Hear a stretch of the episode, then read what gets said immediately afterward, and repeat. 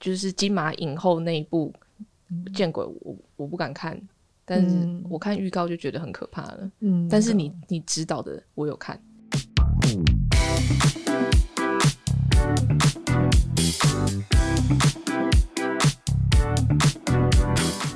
嗨，大家今天过得好吗？欢迎到理科 PD，我们今天来了李心杰。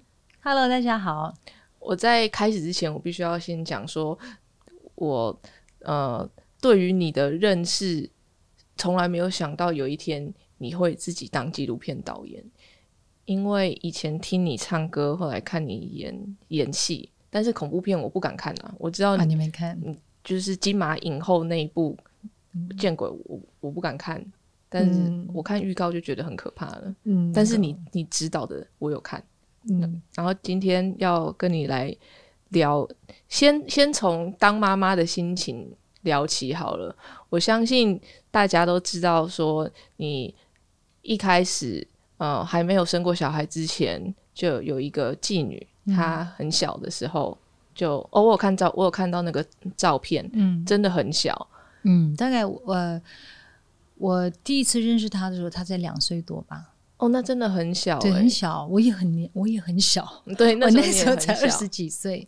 但是当他啊，呃，差不多五岁的时候，我就把他带在身边。我那时候才二十七岁，哇，真的，你那时候真的很小。对我很好像自己还是个小孩的时候，就去带一个小孩那种感觉，很勇敢，很勇敢。嗯，然后之后过了真的很久。然后你生了两个儿子，嗯，我想要问的不是什么太温馨的事情，而是我想要问儿子跟女儿的差别，因为没没有的东西就会很想要，像我没有女儿，我就很想要有一个女儿，嗯，但你有没有听看过 Louis C K 的那个 stand up 的 comedy？他是一个 stand up comedian，嗯，然后他有说。生儿子跟女儿的破坏力不一样的，生儿子他顶多就是破坏你的物品，把东西弄坏，把地地板搞砸，墙壁乱涂。可是女儿，女儿，因为她自己有两个女儿，她说女儿是扎你心的，就是那种那种内在的破坏力，内在的，就是就是他讲了很多很好笑的东西，但我不知道对你而言，你的感受是什么？嗯，我的我分别我的女儿跟我儿子，因为我我跟他们两个不同年纪的孩子的关系都不一样，对，因为呃，我跟我的女儿是我不是她亲生的妈妈嘛，所以一开始的时候其实没有办法真的用一个母亲完整的母亲的胸怀去去呃怎么说去。去跟他相处吧，应该这么说。对，还是复杂一点。我们一开始的时候都是两个陌生的人，要彼此认识。他还那么小，他还要时间适应我，我还要时间适应他。所以我觉得我这个关系，我跟我的老公，然后加这个小孩的三个人关系，是跟一般的爱情关系不太一样。我们稍微再复杂一点，可能我们是必须要。同时，三个人去适应彼此，然后找到一个和谐的相处方式。所以，这个过程其实我可能比别人经历的更多不一样的情感层次。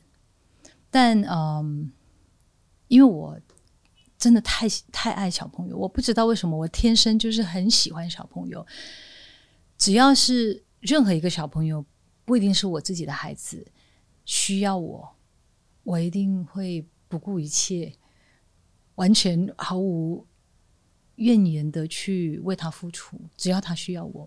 所以当时我第一次见到我女儿的时候，我们一起在泰国相处了三天。我记得我就问他，我就一直跟他说，叫他叫我阿姨。他就三天都没有叫我，到了最后一天，他突然开口叫我妈妈。对，然后当下我听到这句话的时候。我就走到他面前，问他：“你是不是比较喜欢叫我妈妈？”他说：“他就很腼腆的点头。”我大概两秒时间想了一下，就跟他说：“好啊，那你就叫我妈妈吧。”真的就是我也没有想到说，我那那个当下的决定就是一辈子了。其实我没有想过，我也没想那么多，我只是觉得，我觉得这个缘分很难得了。他遇到我，然后他这么短的时间以以内，他就觉得他选择了我，我作为他的妈妈。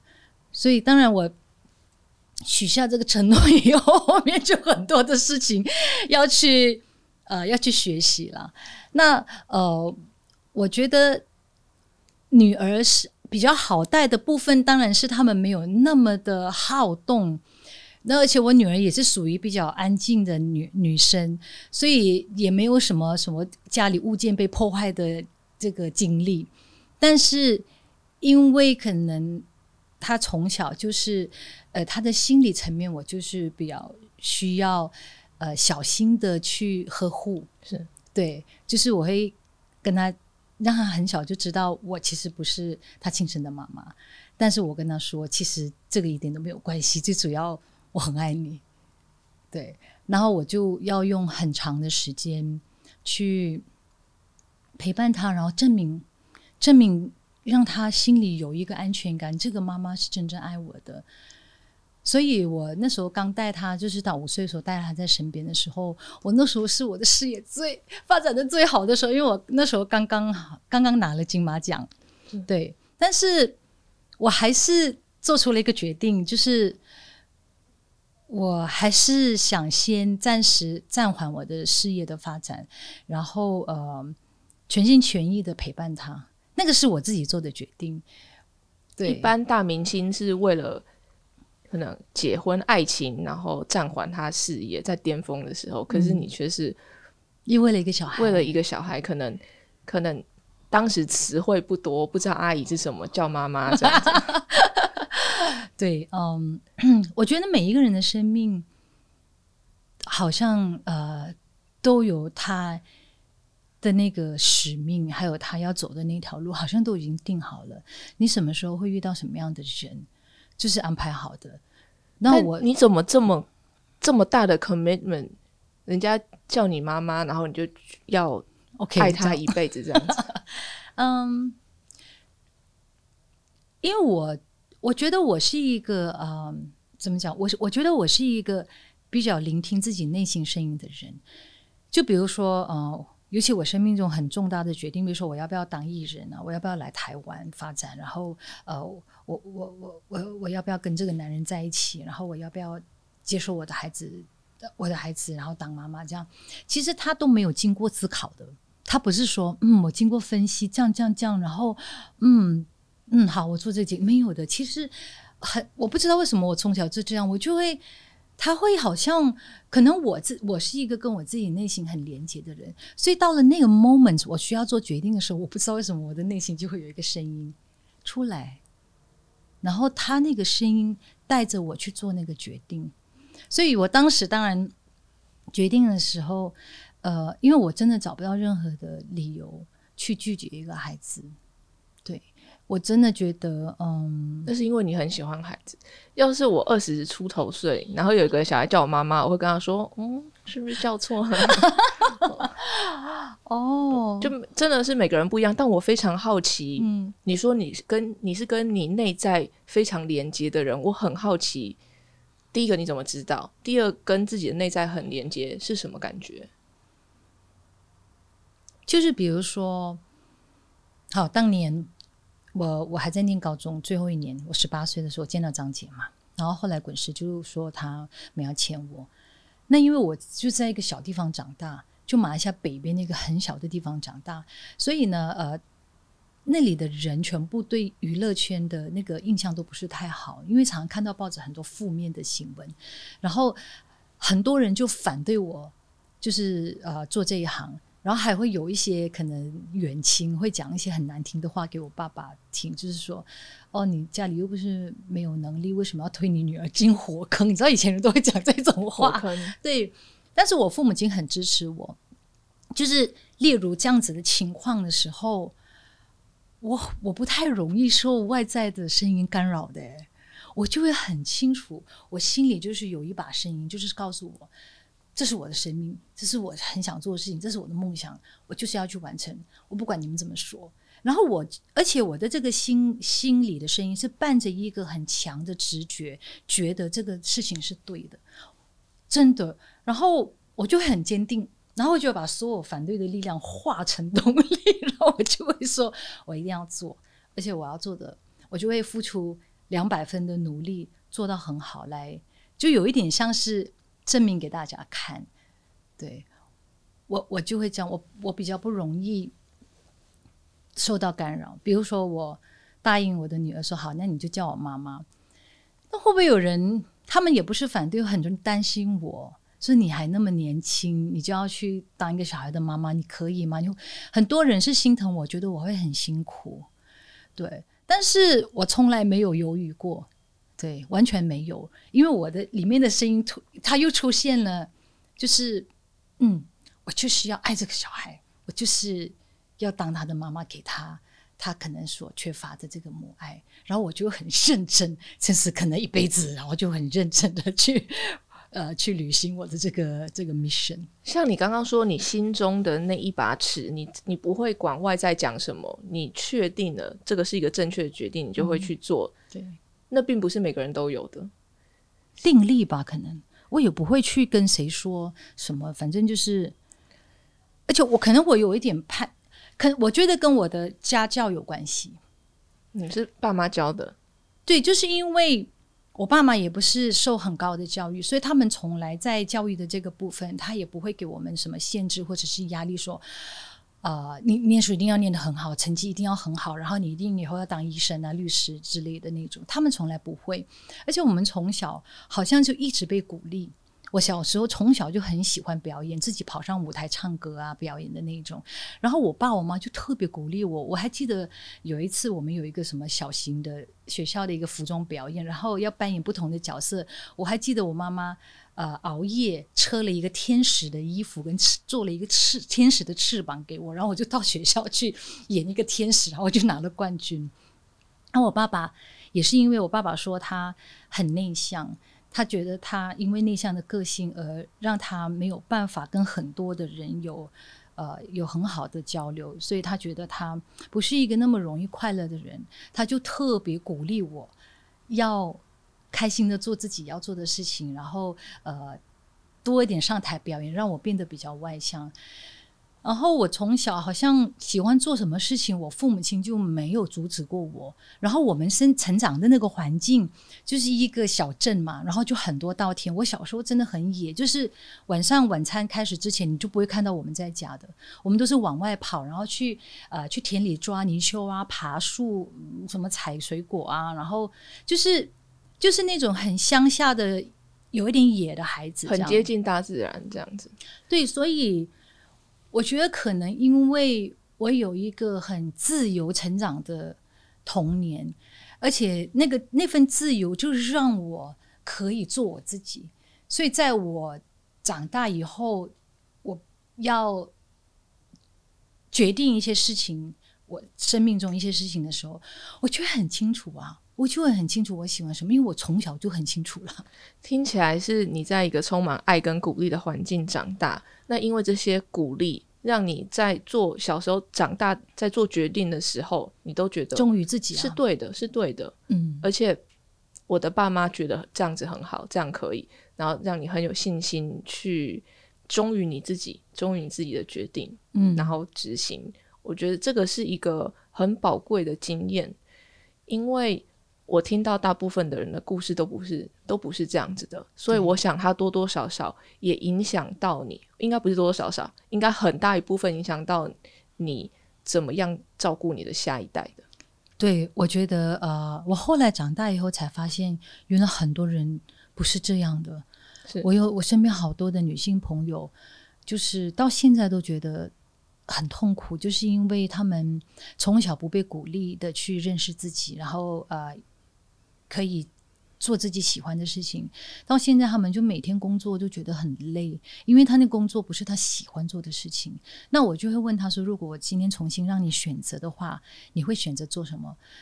更悲哀的是，他会跟我说，他根本就不知道自己真正喜欢什么，所以我就看着他们的人生，我就觉得很苦。所以为什么我就希望说，我可以透过各种的方式，去从从我以前我父母亲给我的家教，然后到我自己怎么带孩子的这个过程，跟大家分享，就是希望说，我们可以尊重每一个生命。然后去聆听他们的声音。其实我们在这个世界上，跟任何人相处都是一样。我们只是去扶持跟帮助别人完成他生命的使命，然后让他们能够活出自己的样子。我觉得很棒啊！我自己也想要，就是在我三十岁之后，我去咨商之后，我才长出我心中那把尺。哦，所以我刚听到说你从小就有，我就很好奇，说你是在什么样子的环境长大的？爸妈的 parenting style 是什么？因为我除了我想要自己长出这把尺之外，我也希望我养育长大的儿子，他也可以成为自己，成为他自己。我觉得最主要，我现在回想起来，我爸妈带我们和我现在带我的孩子有一个很重要的重点，就是我们都没有恐惧。对，因为我觉得很多的控制、限制跟呃那些安排，都是来自于你的恐惧。你很担心他怎么样，你很怕他未来怎么样。对未来很多的恐惧会造成你要控制一个人，但是因为未来真的是一个不存在的事情。对，但我爸妈带我们的时候，因为我们可能在小地方长大，生活真的好简单，就是他们每天就是很刻苦耐劳的去。做生意，然后赚钱养这个家，然后孩子嘛就每天喂饱睡好，有让你上学，就 就是都很基本的东西。其他其他呃其他时间，其实我觉得我童年里面有一个部分是过得很完整的，就是玩耍。我在我小的时候真的玩的很足够。我觉得一个小孩很需要游戏。一个我我曾经看过一本书，说不会游戏的小孩，他的心就已经死了。所以玩是多么的重要。这个玩不是说荒废学业，或者是说什么正经事都不做，只是玩，不是。其实就像我的纪录片里面有讲说，其实玩是孩子表达自己的一种方式，因为他每天在。接触这个世界，外在的世界有很多的东西，他看了以后，他的感受内化以后，他从游戏的一个方式里面去把它释放出来。所以你可以在他游戏的时时候看到他的一些心理的感受或是一些状态。那我们小的时候，就是我觉得是环境造就了我们。因为我们有一个很大自然的环境，所以我觉得环境就帮我的父母照顾了我们，我们至少百分之五十一个很安全的环境。那我们小时候就跟大自然一起长大，所以我们有的是一个很，因为当你回到大自然，它很辽阔，所以你小时候在一个辽阔的空间长大，你的心就会是辽阔的。然后你你你你没有恐惧，因为你在游戏的当下，其实它是好玩的，然后。呃，它是很当下的，你不会在游戏的当下还在想说我未来怎么样，我明天怎么样嘛？我在抓蝌蚪的时候，我就是享受我在抓蝌蚪的乐趣。但是如果我每天都只有安排在学习，然后我这个是为了我应付我下一个考试，然后我下一个考试完，我又为了要上什么大学，哇！我觉得这个孩子从小就背负了太多的压力跟对未来的恐惧而成长的话。我想说，一个孩子从小就这么大的压力，这么不快乐，他长大怎么会有力量呢？而且这个恐惧其实是大人的，那不是小孩的恐惧。你因为你的恐惧，你把这个东西用某种方式放在小孩身上。你恐惧可能，比如说你现在大人有金钱的压力，有工作的压力，那他不想要，可能因为恐惧小孩以后会有这种压力，所以才会说。你一定要读书，然后这个又转化成读书成绩一定要好才有竞争力，然后一路就这样子一个连锁连锁效应，嗯，之后就变成 fear based 的 parenting，就威胁你如果不这样子，你以后就会这样。你如果不这样，他就会告诉你很多，你不这样你就一定会怎样。其实我真的完全，我就没我我。我完全没有这个框架。我从小孩的时候我就没有这个框架，不是因为我当了妈妈才没有。我真的觉得非常简单。其实我们都把事情搞得太复杂了。其实真的一个人活着是很简单的，就是你心，你从小就一定知道你喜欢做什么啊。然后我真的觉得一个人喜欢做，为什么他喜欢做的事情？因为他可以驾驭。为什么他可以驾驭？因为那是他的天分嘛。所以你的孩子喜欢做什么，你就是让他去做什么啊。然后他自己，你也不用教他太多，他就自己去探索。这样以后他长大的时候，他就很独立呀。他不管在什么样的环境，跟什么样的人相处，他其实都都可以生存的很好。就我们小时候，我父母亲也不会特别教我们什么，跟我现在一样，我的孩子我也不会特别教他们什么，我就是给他们一个环境，然后他们每天看我喜欢做什么，他们就跟着我做。然后我也陪他们去做他们喜欢的事情，生活跟成长就是这么自然的一件事情。他，我们要相信孩子的能力。嗯，对。或许我们也要对大人有一些鼓励，因为这些大人，我们可能需要先安抚他的恐惧，说没事。你看，他们李心洁也好好的，我没有念大学，他非常他非常好，来可能。教育或者是学历是 it's overrated。对，你要聆听你的孩子啦。比如说，我们家四个，我跟我三个弟弟，我们我妈妈真的是让我们四个长成我们自己的样子。我们四个都不一样，我们的我们的路，我们在做的事情都不太一样。当然，儿子就是我弟，他们年轻小的时候，少年的时候也是很叛逆。但我妈就是不会那种，就像每个孩子都一定要做他。期望的事情，他从来对我们没有任何期望。然后在我们的成长过程中，坏蛋顽皮的时候，发生一些 很棘手的事情的时候，我他跟我爸就会去面对，就会去处理啊，就会陪伴你啊。因为谁的生命会完美的嘛？一定是有这个这样子的一个挫折，你才会成长嘛。他就用他们的爱，默默的去陪伴我们，支持我们。然后像我们四个孩子里面，三个都没有大学毕业。我甚至讲的更那个。我我我的一个弟弟，他连高中都没考，他连高中的大考都没考。但是我们有一个特质，就是我们四个从小就很清楚自己要做什么。我是七岁第一次站上那个乒乓桌的舞台，我就告诉我自己，嗯。这件事情我做的非常开心，我看台下人也挺开心的，所以我就跟我自己说，我就是要一直做让我开心的事情。所以我从小就是自己举手要参加比赛的那种小孩，然后一直做到，你看我一辈子从七岁到现在四十年呢，我就一直做到现在，然后一直都。永远不会觉得疲倦，你知道吗？就算工作很累的时候，都觉得哇，我的创作灵感源源不绝。然后每一次做的时候，觉得自己有很多的学习，甚至是游戏的心态，就觉得好好玩，我可以认识很多新的人。然后就懂得游戏，到了长大到社会里面，还是很懂得游戏，就把每一件事情都当好玩来做。然后像我的弟弟啊，那个没有去 考高那个高中大考的弟弟，他十三岁。就告诉他自己，他要以后要做家族事啊生意，家族事业这样。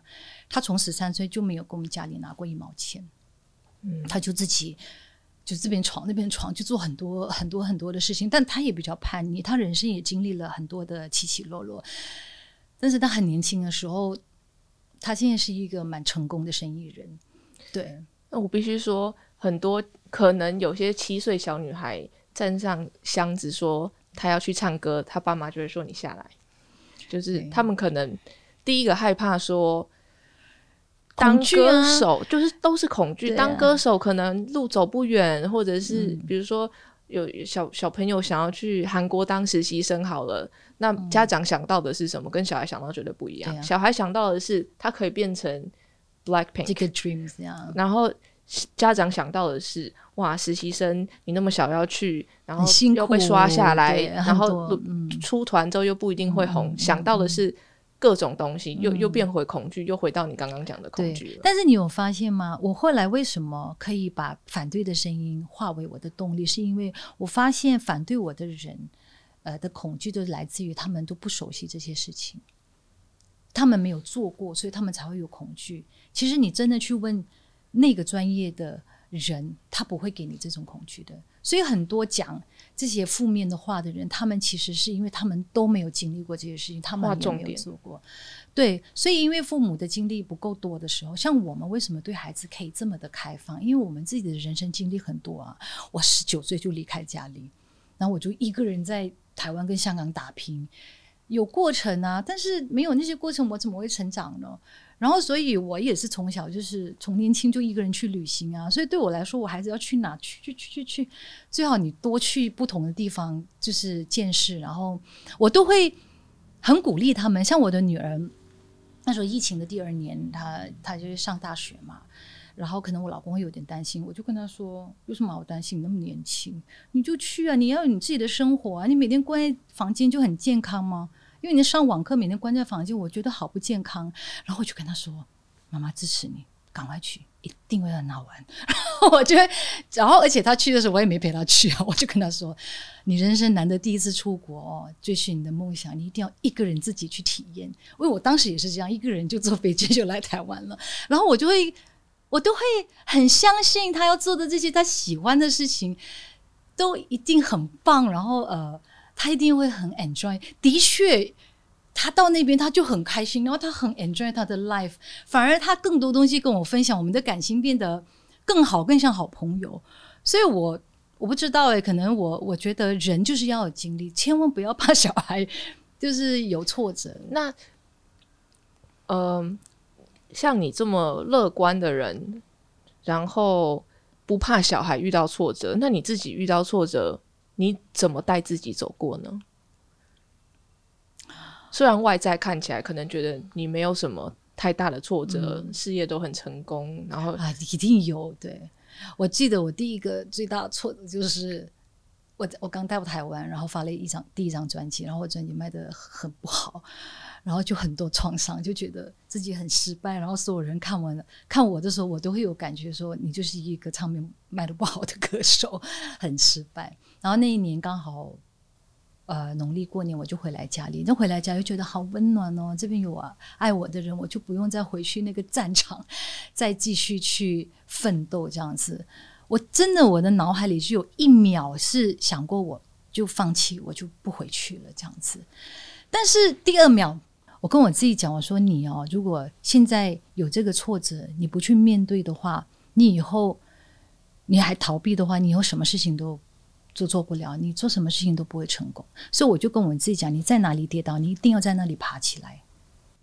对我，我就会自己会有这种很很正面的声音出来，就是我有时候会有一个魔鬼负面的出来，但是我同时也会有一个天使。就是我我的内心，当然我还会也是会有一些挣扎和对话，但是我感觉我好像，如果我的内心的对话负面的情绪太多的时候，我就会赶快找方法，我就会找一些很有正能量的人，或者是说我的一些前辈，他经历过类似这样的事情，然后他我就会去找他们谈，我绝对不会，我比较少就是在自己的这个里面一直。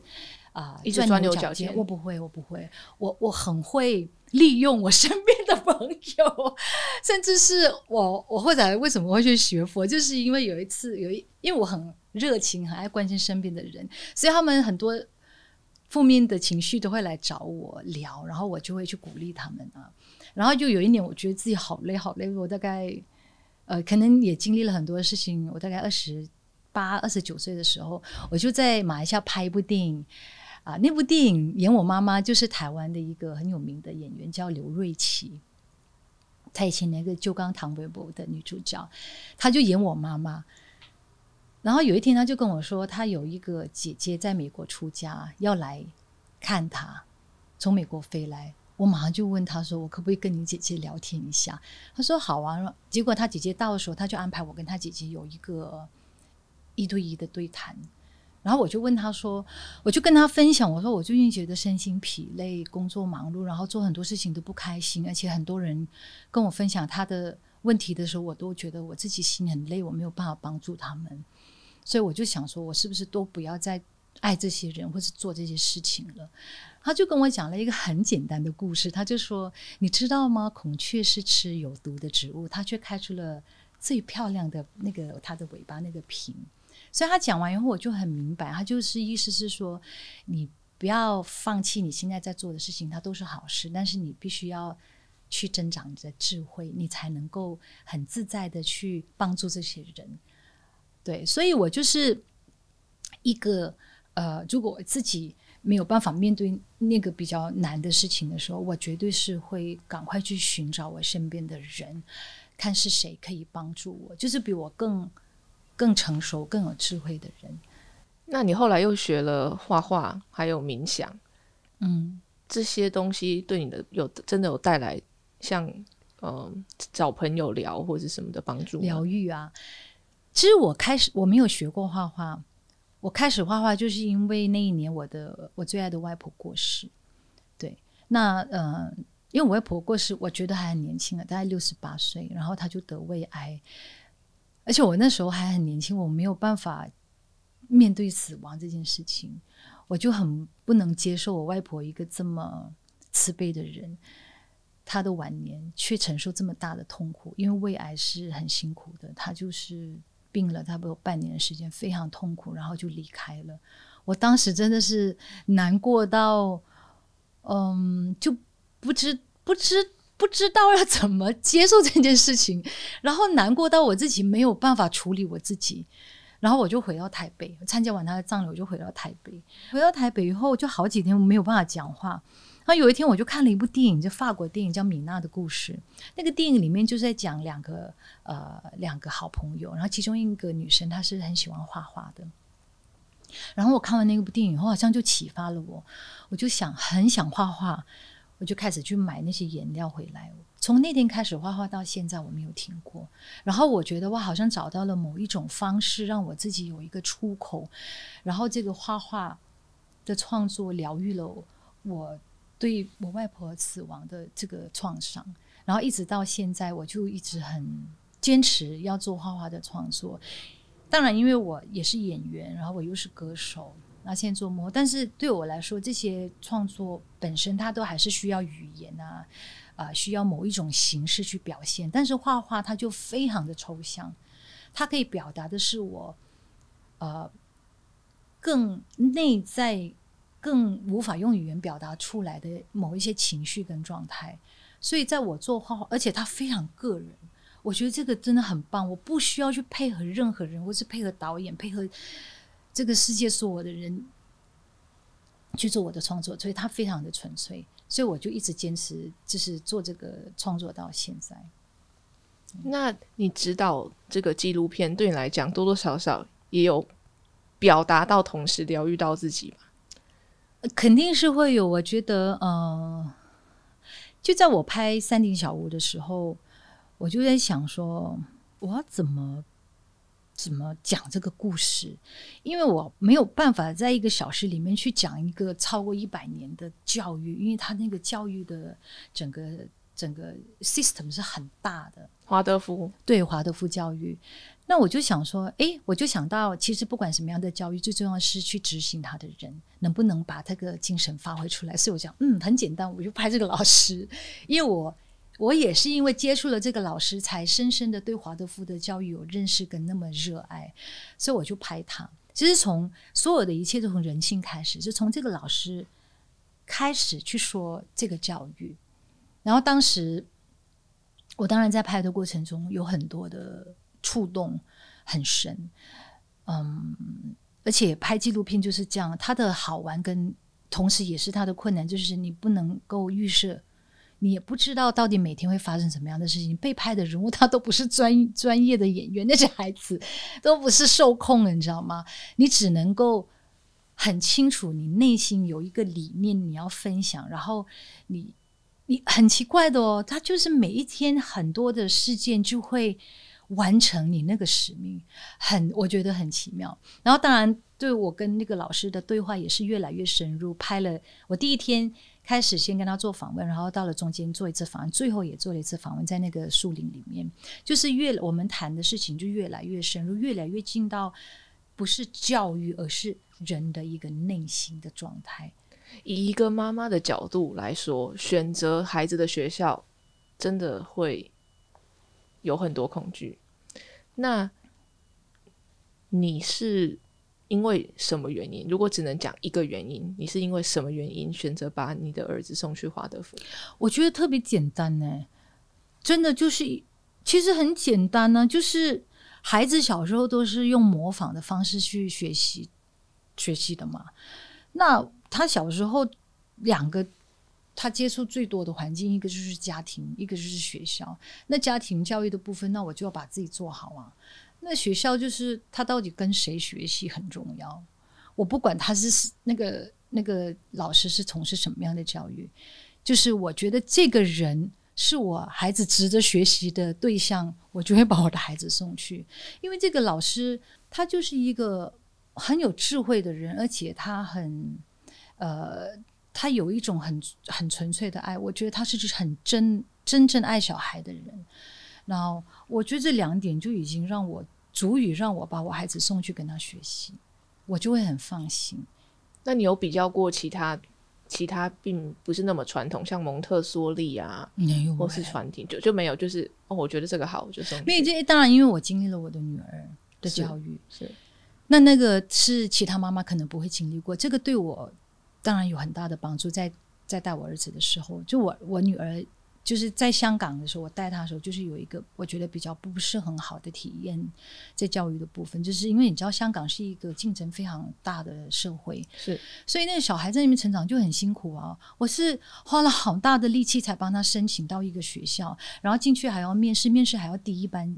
学习，然后因为他个性又很内向，然后每一次见老师，老师就不停的跟我讲他有各种的问题，然后甚至那老师还叫我带我女儿去看心理医生。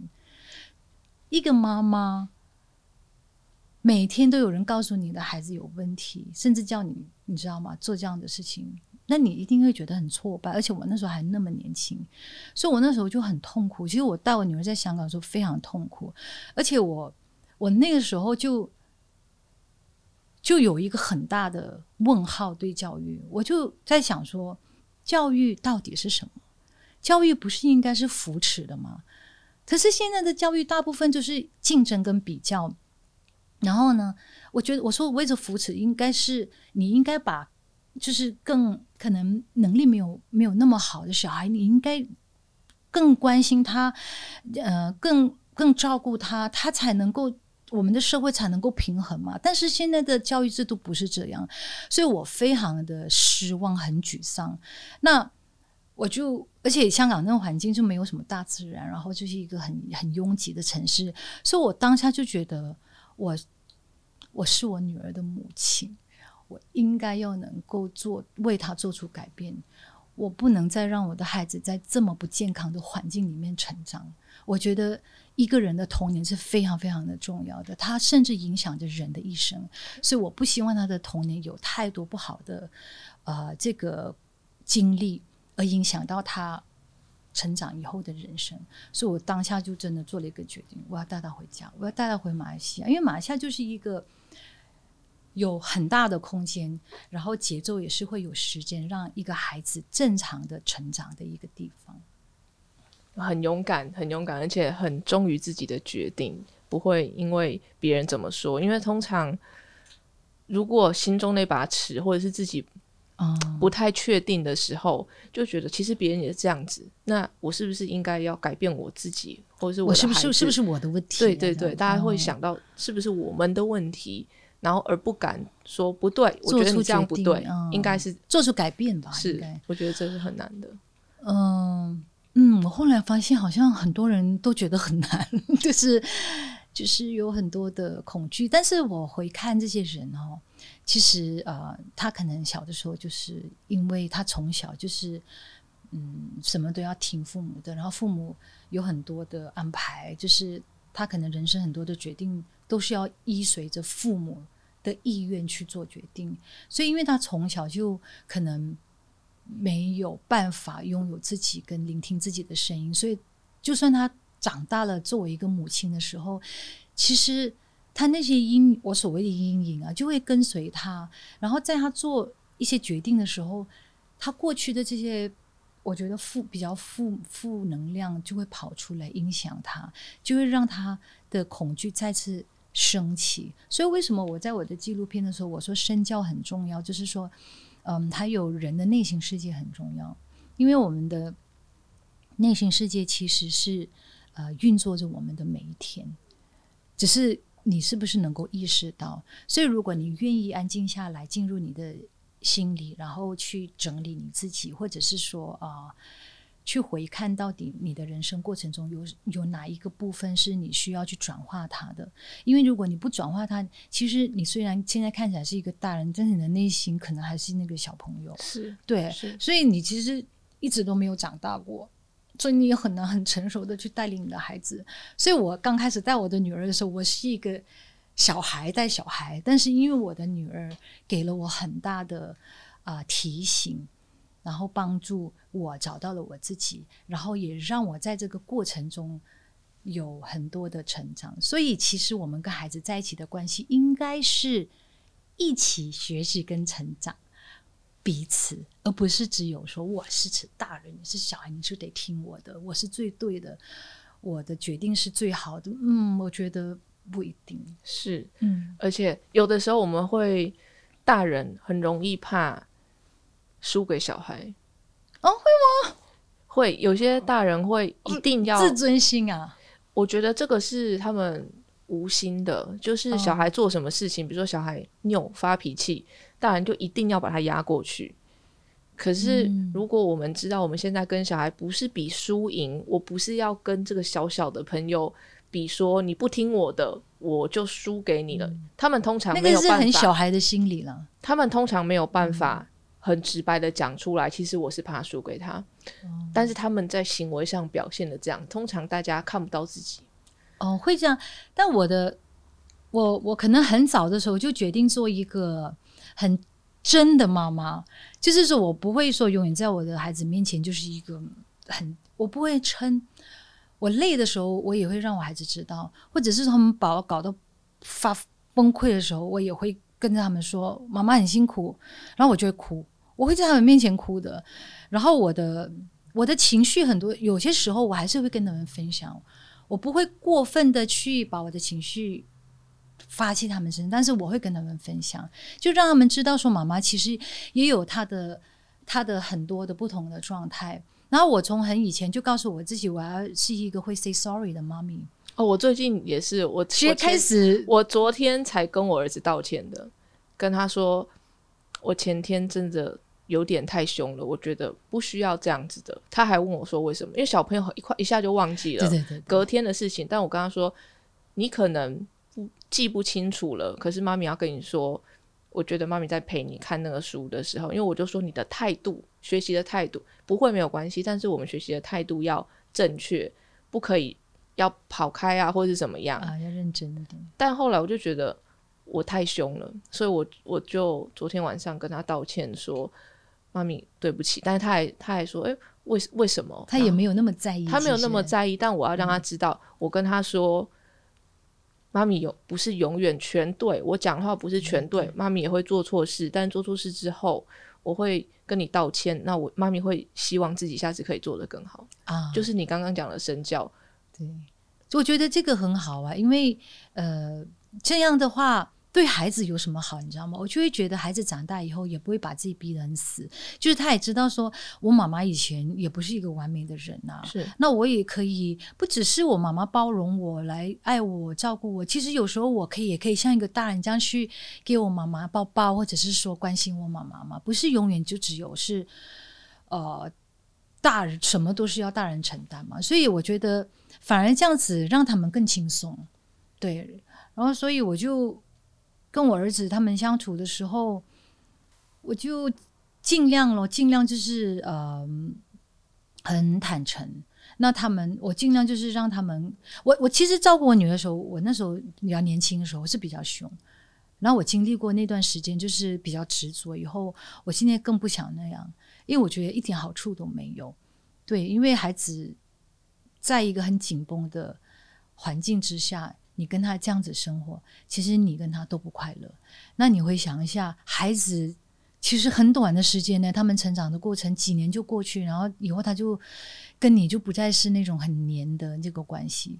所以有时候你太执着于某一个点啊，某一件事情，然后你你过了那那个孩子成长的过程，你回头看，你会觉得很遗憾，很遗憾，你失去了太多美好的时光，你没有好好的去享受你们两个人之间的应该是美好的生活时光。然后就因为你很执着那件事情，然后那件事情到了几年以后，发现其实它也没有那么重要。对，真的今天很开心可以跟你有这番谈话，然后我非常欣赏你的 parenting style。那我在。孩子你好吗？这部片里面，我觉得有充分的讲了我刚刚很多的问题的答案，都可以在这里面找到。所以希望大家可以去支持哈。三月三十一，三月三十一号，呃，这个系列《孩子你好吗》系列的纪录片就正式上映了。那今天就这样啦，欢迎到 YouTube 或 Podcast 留言跟我分享你们的想法。谢谢收听理科 PD，喜欢的朋友们帮我到 Apple Podcast 留言加五颗星。理科 PD，我们下次见。拜拜。